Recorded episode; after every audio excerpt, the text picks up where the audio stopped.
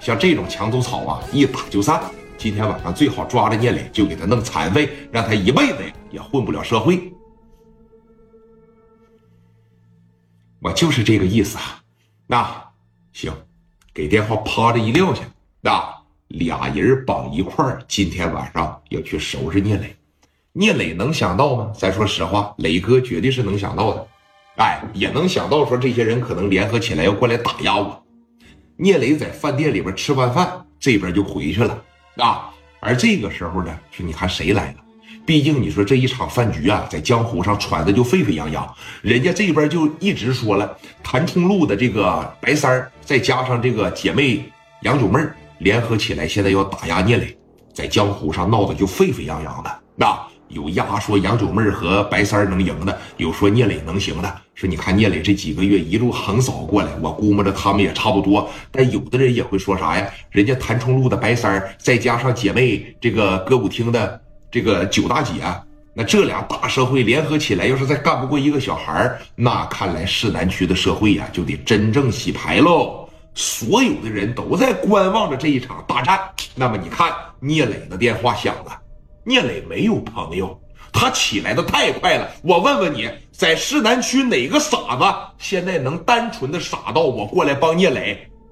谁不知道啊？聂磊没多人，他没多少钱，就是想帮聂磊，他也得看看能不能把这俩人拿下。能把这俩人拿下，能把白三能把杨九拿下，我再舔聂磊不迟。现在所有的人都在持有一个观望态度。真要是咣咣我舔上聂磊了，我晚上跟着去了。真要是聂磊打不过人家，第二天杨九啊和白三不得拿捏我呀？观望观望。那谁把电话打来了？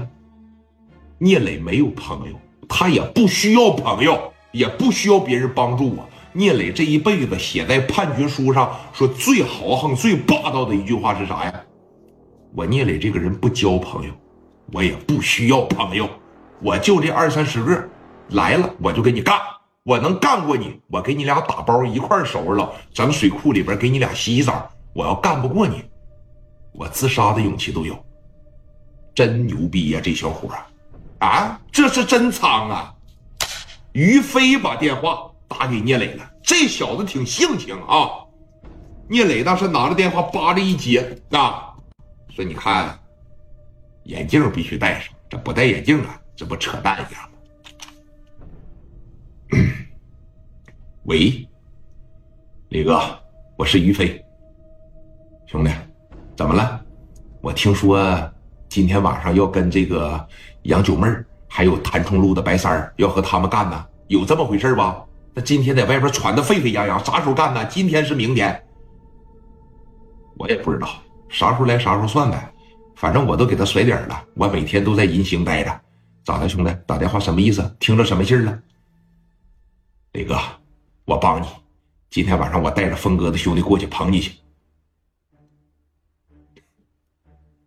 兄弟，峰哥那边不会，峰哥这边不挑理。峰哥昨天晚上啊，跟我谈了一宿，说了，将来市南区肯定是属于你一个人的。